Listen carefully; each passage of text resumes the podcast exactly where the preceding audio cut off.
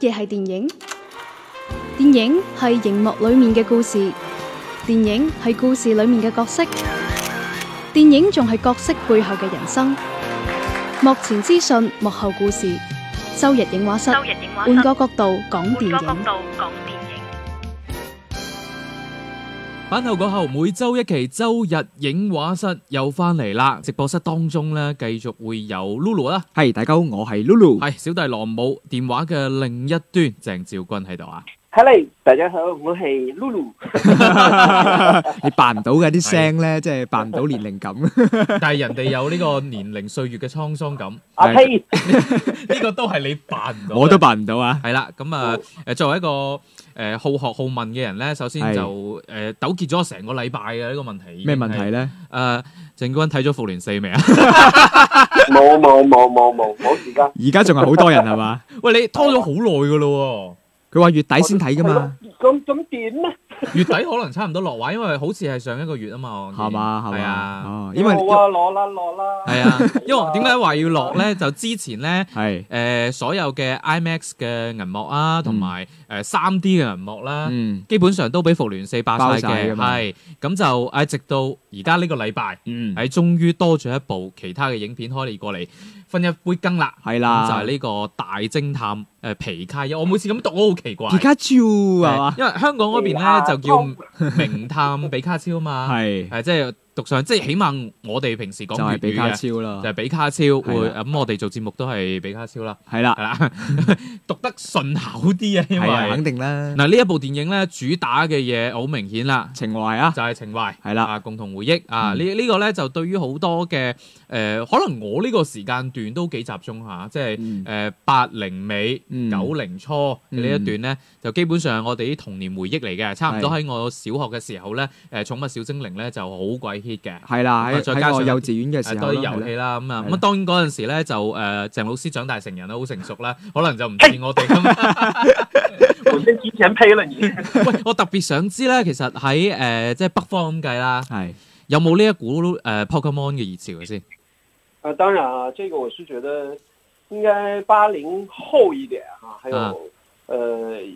那個甚至還有再提前一點的朋友，還是有點這個情懷在裡面的。嗯包括我自己，我不看日本动漫啊，嗯不，是说不看，是少看日本日本动漫的人，我都是觉得皮卡丘这个角色实在是太深入人心了。嗯包括我自己在别的地方做节目的时候，也会提到这个这个卡通形象应该是是很多呃日漫粉丝心目当中的至尊经典了吧。嗯，所以我是觉得这个受欢迎的这个指数一定是非常高的，因为它不管是成年人还是小朋友，其实对于这个卡通人物形象是非常非常喜欢的，因为它不光是萌。而且呢，它是有着一种二次元的那种极端的呈现，因为你不知道它是什么东西嘛。 嗯对，我是觉得这个是很有吸引力和呃这个这个号召力的吧。我所以我觉得《大侦探皮卡丘》大电影的这样的一个状况，在中国来说应该是会受到很多朋友的关注，而且是不分年龄层的。嗯，係啊，嗯不分年齡層呢樣嘢好重要啊！係啊哪怕你年紀大都可以有有童心 嘅。係啊即係講翻其實誒比卡超咧，我哋細個時候即係好多我哋呢一輩嘅話，就係通常小學啊或者大概更加早嘅年紀嘅時候啦，就放學翻屋企。係啊咁打開翡翠台啊，咁係啦樣睇當年嘅譯製版噶嘛，係啦，咁啊誒情懷就講到呢度，我哋係啦講翻呢個電影啦。係啦，誒好多人咧就覺得哇呢個係應該係動漫改編電影，其實係誒從劇情上嚟講唔係嘅，佢係嗯遊戲改編電影嚇。係啦，誒咁，但係咧一講到遊戲改編電影咧，之前有好多坑嘅。嗯誒、， 即係好多人，大家都覺得個評分好似都麻麻地，包括誒、刺客信條》啊、誒、嗯古墓麗影啊，好似就嗯場面都 OK，但係誒、嗯你真係話個質量咧，又好劇似情北啊，係又好似一般般嚇。咁講翻今次嘅呢一部電影誒、大偵探皮卡丘》啊，係啊，誒、有喺上映之前，好多人咧個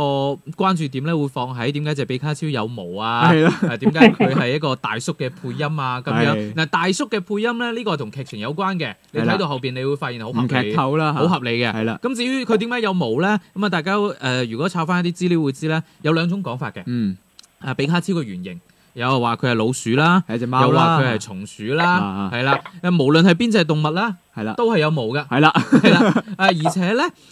誒、我留我留意到咧，佢嘅即係原聲嘅嗰個配音啦，係啊賴恩雷洛斯啊，嗯佢就亦都回應咗呢個問題，佢話：嗯，喂，我如果做一個三 D 嘅，如果佢冇毛嘅話咧，好核突喂㗎，大好家奇怪想，象 一下，會仲奇怪嘅。係啊，光脱脱咁樣滑捋 捋係啦，咁啊，今次我覺得有毛，我完全接受啊。其實，OK 嘅，佢 OK 嘅佢成個係形象，我係覺得 O O K 嘅。我之前睇預告片仲覺得有少少難以接受，但係嗯睇翻電影成果嘅時候就，誒冇問題喎。咁樣係啦，好啦，咁啊，講到電影本身啦， 我就睇首映嘅。嗯係，哇，係好勁啊我嚇！繼呢個眼復聯之後又睇首映，係因為我年啊輕，偶爾熬夜 沒關係。 係啦，誒、Lulu 咧應該係啱睇完冇幾係耐嘅。啊係誒、啊，我先講下我評價先，我已經係寫咗喺我朋友圈㗎啦。首先情懷方面，誒、滿分嘅冇嗯係問題。誒、咁然後咧亦都滿足咗我哋呢一代人咧一個好重要嘅願望啦，嗯就係我哋見到一啲嗰啲寵物小精靈。係係活靈活現咁存在於真實嘅世界當中嘅，嗯因為我我哋真係有嗰份渴望。誒、講個題外話先，嗱早兩年咪有個誒、手機遊戲叫啊係 Pokemon Go 嘅，係啦誒當然內地嘅朋友玩唔到啦嚇，嗯誒但係誒當時都引起咗好多嘅討全論。世界嘅熱潮啊！可以係啦，話係即係用一個 AR 嘅技術啦，嗯因為係滿足咗大家一種，哇！我喺現實生活當中都可以去捉捉小精靈啊，捉小精咁樣，靈啊，係啊，咁而家咧有一個影像化，而係且啦唔係二次元。嗯，喺一個真人版嘅環境底下，我哋見到活靈活現，即係實現咗我哋對於誒嗰個。嗰個世界、嗰、個世界觀、嗰、嗯個世界設定嘅一個幻想咧，係啊成真啦！我哋見到啦，呢樣嘢全部都冇問題嘅。嗯，咁入邊咧，誒嗰只皮卡超咧，誒、雖然係大叔音，但係都好可愛啊，可愛嘅，係啊，係啦。入邊有好多寵物小精靈，亦都好可愛嘅。係誒而且咧，好有嗰種生態感，係誒、啦，即係佢唔係簡單一隻精靈唔喺度，係純粹掟咗出嚟，係融合喺入邊嘅場景當中，係啦，咁另外咧就係、呃我哋會見到啦，今次個設定咧同我哋誒、呃之前喺誒、呃、動畫片入邊睇到嘅稍為有啲唔一樣。嗯佢係一個城市叫萊姆市，係啦，係啦，誒佢係一個另外一種設定，入邊咧係冇一種誒，呃譬如話小寵物小精靈嘅對戰啊，嗯亦，都冇嗰啲精靈球啊，係啦，係啦，咁啊係一係一個和平共處咁樣嘅一個城市嚟嘅，嗯係一個實現咗寶可夢嘅城市，係啦。 OK 喎，啊呢個總結唔錯 啊，系啦，咁啊但系咧，電影本身咧，嗯雖然咧佢叫大偵探，嗯即係前面有大偵探呢、個，係啦咁但係咧，懸疑推理咧，誒、基本上為零嘅，係啦，係啦，好似我哋呢啲咁樣誒，唔、叫觀影無數啦，但係都叫睇得多電影嘅人嚟，基本上睇咗之前嘅幾幕，你都大概估估到到個哎劇情走反向派話㗎啦好，明顯係啦，。啊，真咁係同埋咧，劇情方面咧就設置得都幾簡單下嘅，因為咧佢係遊戲改編嘅，嗯，所以你係其實係好明顯見到入邊有好重嘅遊戲嘅痕跡嘅。係啊誒、，呃即係點樣去到一個地點，揾咗啲線索，係誒、啦跟住佢會同你講啊，你可以去揾下一個人，或者去揾下一個地點。即係每個 NPC 咁樣遞係啦，進嘅啊冇錯，咧，就一個個場景咁切換，係啦。嗰一幕幕其實都幾簡單粗暴 嘅。就好似你去舞蹈場嗰度挑戰完一個人攞到一個線索，又去下一個舞蹈場啦。係啦，呢樣嘢係令我稍為覺得都幾失望下。嗯，嗯因為本身你懸疑推理嗰度又好弱啦，係咁故事嘅推進咧，誒、呃可能佢結合咗一啲嘅遊戲嘅特性嘅，誒、呃係有啲有啲夾硬啊，嗯即係有啲有啲人過嚟送人頭，有啲人過嚟送線索咁樣係啦嗰種感覺，係送上門冇錯嘅感覺啦，嗯係啦。咁然後咧就講到誒入邊真人嘅演出啦，哇！誒係嗱分開兩邊講啊，我哋講咗我哋值得講嗰個先啦。個係啦女主角的而且確係幾靚嘅，係靚嘅。 因為我尋晚睇完之後咧係，我就已經喺一個誒、呃我微信同 Lulu 講話，係啊，啊，我覺得個女主角好靚，誒、呃係我我好 buy 嘅，誒、呃嗯我覺得你都會 buy 嘅，係啦。我今日睇 完我覺得，誒發現係 OK 嘅喎，系啦， 咁但係咧，诶、呢、個女主角令我諗起邊個咧？我睇邊個完呢之後有一個名真係喺喺喺我腦海當中就揮之不去啦係。嘛？係啦，我覺得佢咧就係呢個荷里活界嘅迪麗熱巴，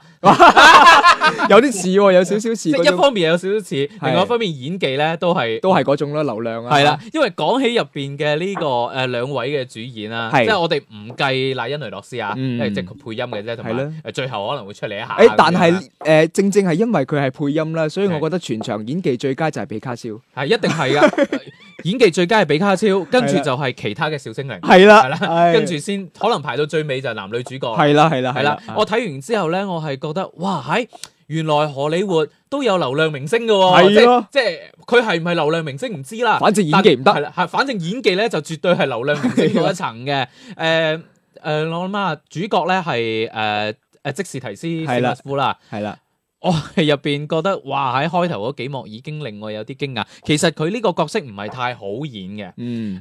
建基於兩個方面咧，一方面佢哋係需要對空氣去演戲咧， 誒嗯，呢呢個係有難度嘅，呢呢、係個呢、個我承認嚇。誒、另外一個咧就係佢呢個角色其實係經歷過誒親人嘅變故啊，同埋佢自己有比較特殊嘅一啲成長經歷啊，係咯所以佢其實內心嘅嗰種複雜氣嗯係應該要多嘅，係啦其實好考演技嘅。係啦。咁對於呢一樣嘢咧，誒、即使提斯史密夫咧，完全冇做，係啊冇做到嘅。 的而且確把控唔到啊，係啦，你係基本上見到嘅淨係誒，呃嗯，沉住塊面，係啦耷，低頭，抹下眼淚，你會發現佢嘅嗰所有嘅情感爆發咧，係完全冇過度嘅。冇遞進嘅咯，突係啦然之間就飆咗兩滴眼淚咯，係啦嗰兩滴眼淚令我諗到，突然之間諗起米雪嘅，唔知 點解。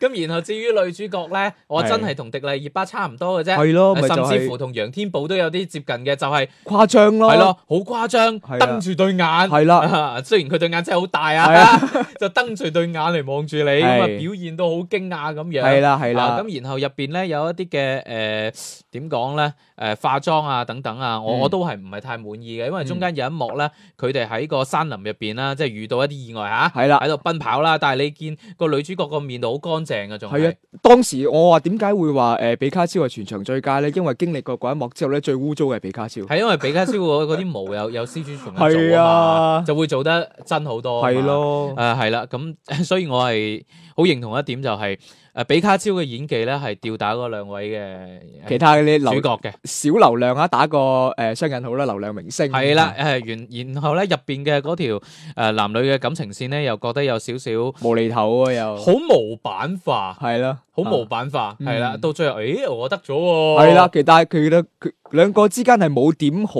深層次嘅互動嘅，就係係無啦啦識咗，跟住去踩一啲嘢啦，係啦咁樣誒呃反而咧入邊咧，即係比卡超個角色，佢同誒主人公嘅嗰種互動咧，反而係有啲睇頭嘅。係啦係係啦啦，，誒入邊有值得讚嘅點嘅，就嗯一方面實現咗我哋對誒寵物小精靈現實世界嘅一種幻想啦，嗯係啦，咁另外一點咧，入邊都花咗幾多嘅功夫咧，嗯去展現咧就誒呢、個小精靈同人類又好，或者同環境又好之間嘅嗰種互動。嗯咁、你話佢個 C G 係咪做得好好咧？嗯我又覺得有所保留，嗯即係我會覺得咧，誒、可能有一啲嘅細節，誒、呃會放喺譬如話比卡超嘅嗰啲毛髮啊，係喺某啲位污糟咗啊，咁樣嗯嗰啲係做得 O K 嘅。嗯咁但係你會發現咧，因為入邊經常有嗰啲大嘅場面，跟住係誒同框入邊咧會有大量嘅寵物小精靈。係如果你誒、呃即係仔細去睇嘅話，你會覺得可能有一啲嘅誒嗰種光影效果嗯係做得冇咁好嘅。哦，同埋咧，入邊誒噴火龍嘅嗰個質地係做得好好嘅，因為嗯據聞佢嗰個皮膚咧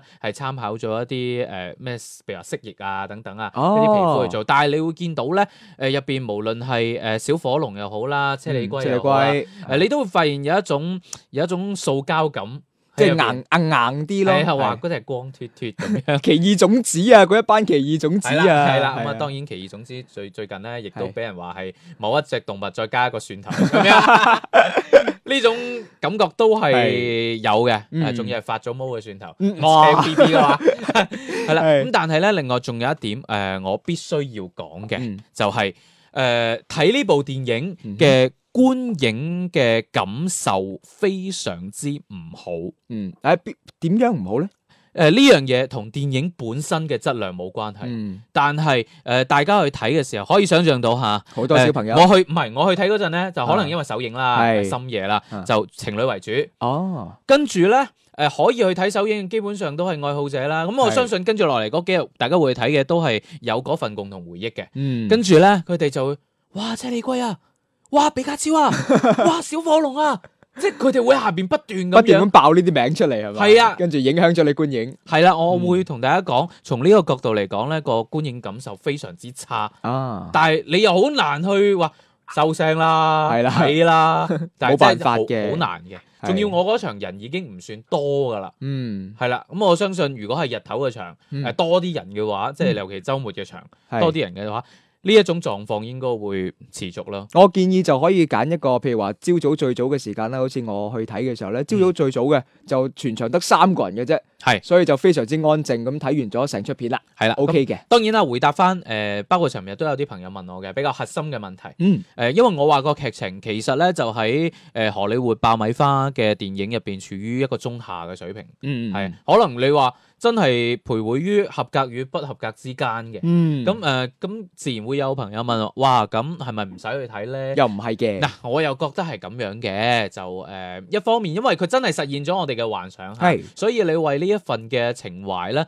俾俾三四十蚊睇場普通三 D，我覺得冇乜問題。等於你入場，誒可以見到嚇活靈活現嘅小精靈出現喺你面前，都唔係啦錯嘅，。嗯係啦，誒、呃好啦，到你你就講下感受啦。我最大嘅感受咧就建議大家啦，建議呢個整頓下呢個唔規範嘅三 D 行業啦，啊 即，係。即係假三 D 啊，唔係，即係我睇嗰場咧，佢特登整咗一個佢哋誒嗰個影院自有嘅一個三 D 嘅效果。啊，咁、你會發現呢一啲可能統一制式嘅三 D 眼鏡咧嗯係唔啱用嘅，嗱 IMAX 同普通三 D 係唔一樣，我係知嘅。係啦。但係呢個佢係自製嘅，哦咁啊、特登有少少唔同，又唔係好多，但係你反正咧睇到你會頭暈暈嘅，咁哦啊夾硬你要被逼買佢提供嘅嗰一隻三 D 眼係鏡。呼籲下要呢個係啦同一我覺得標準先得。係啦，一定要做到，即係呢啲基礎問題會令到每一個普通嘅誒、呃、觀眾啦、嗯受眾啦，對一部電影產生咗其他嘅情緒啦、觀感上嘅影響嗯啦。咁誒、呃所以更加多希望係成個行業下可以做到一個統一嘅標準啦。係啦呼籲下，嗯下邊我哋可以估下啦。嗯，阿鄭照君會睇《復聯四》先定係比卡超 先呢？你啊講你啦们，猜一猜，猜一猜，猜快快！誒你我肯我覺得會係比卡超先，我覺得應該係復聯先嘅，係咩？係啊，唔係，因為我知佢可能會睇場免費場啊 很好很好，你们正好把这两部片都分开了哈。嘛。啊，呃，我就说说我的这种感受吧哈。嗯首先说呃皮卡丘，那既然已经说完皮卡丘，我就从一个没有看过的一个角度来说哈。嗯，嗯，听完你们说，我有点不想去看了。 啊咁樣，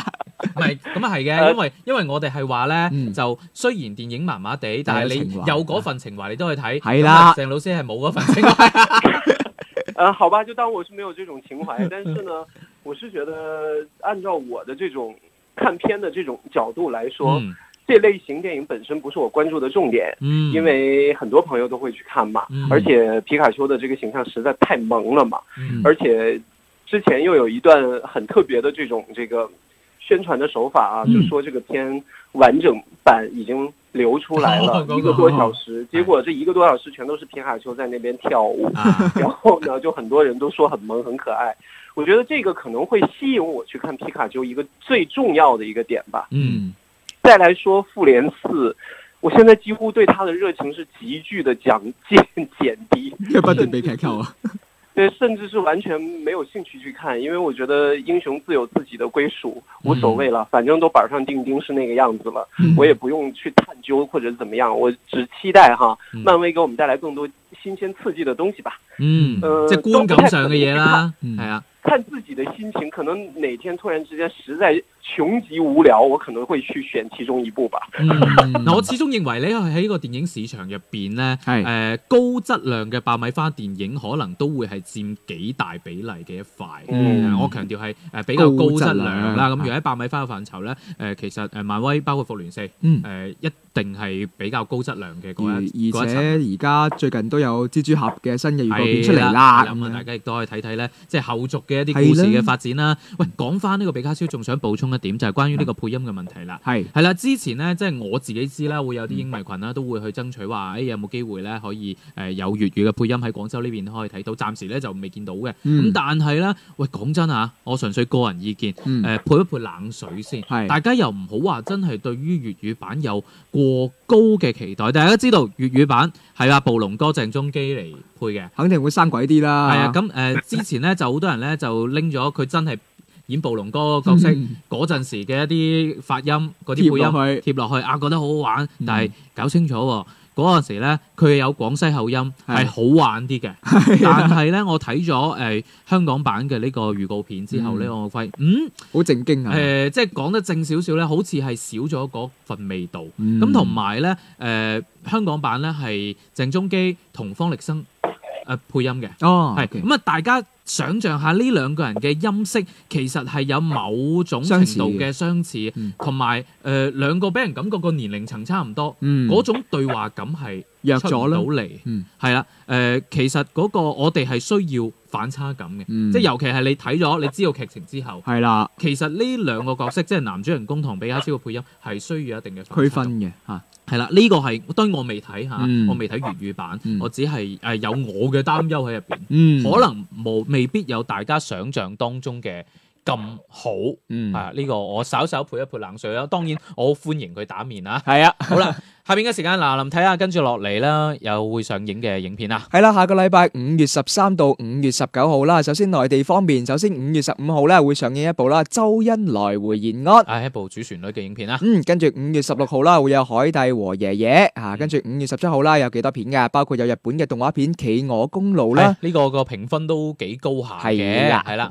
咁啊，仲有一部啊，呢部劇情片都犀利啦，《係音樂家 講冼星海嘅喎，係啦咁啊，大家可以星海音留意樂學院嘅同學仔 去睇》啦，包場添嘛，跟住有我嘅主旋律嘅電影，我嘅主旋律嘅電影啊啊《一條狗的使命二》，啊你你唔唔一定係你嘅喎，係嘛大你部又分知呢佢單 身， 佢未必單身嘅喎。 O K，咁啊，仲有《街舞青春》啦，同埋《柔情史致命夢魇》會上映嘅，跟住仲有啊，吓《最後的勇士》以係啊，及一個個部個海報咧好似星戰㗎。 系啊，唔知點解啊，但同俄埋一羅斯片嚟嘅，下邊呢一部咧就真係好好笑啦，我係覺啦得，。你好現任，係現任，係啦啊大家唔知知之前有咩咩明㗎啦下任前任，係誒啦總之就誒各種前任現任啊，係啦。咁樣嚟呃錢系咧。啦，咁啊，包括大家好多女仔而家嘅現任啦吓，係啊呢個劉浩然嘅一部電電影啦，《雙生》雙生就誒跳票咗幾次㗎啦，係啦係上唔係製作嘅跳票，嗯而係上映嘅跳票。係啦咁同埋呢一部片咧係劉浩然幾年前拍㗎，係啦，以前嗰啲咧炒啊所冷飯啦，以質量咧咁嘅一般質量好啊，唔會係啦，唔咁樣會等跳咁票法。耐啦，羅底橙係嘛，咁啊，最後仲有一部诶一部少少嘅動畫片啦，《空天戰隊之獸星獸大戰》。係呢啊啲基本上小學生去睇㗎啦。系啦，咁啊，再嚟講講香港方面啦，五月十六號會有《殺神 John Wick 三》上映嘅，系，亦跟都住係大家期待已久嘅續作啦。嗯，係啦，咁啊，跟住仲有《極北》會上映嘅，以及最後一部《非人類之吻》。係啦，咁啊，大家有興趣嘅話都可以留意下。咁啊，對於比卡超咧，诶，我都係嗰個觀點啦，三四嗯十蚊一張情懷票 O K，冇乜所謂。但係如果你話好似復聯四咁嘅票價咧，就真係冇必要。 唔會嘅，都唔會炒到咁高 啊！好啦，咁啊，今期節目同大家傾到呢一度，下嗯期節目時間再見啦，拜拜。拜拜。周日影畫室，換個角度講電影。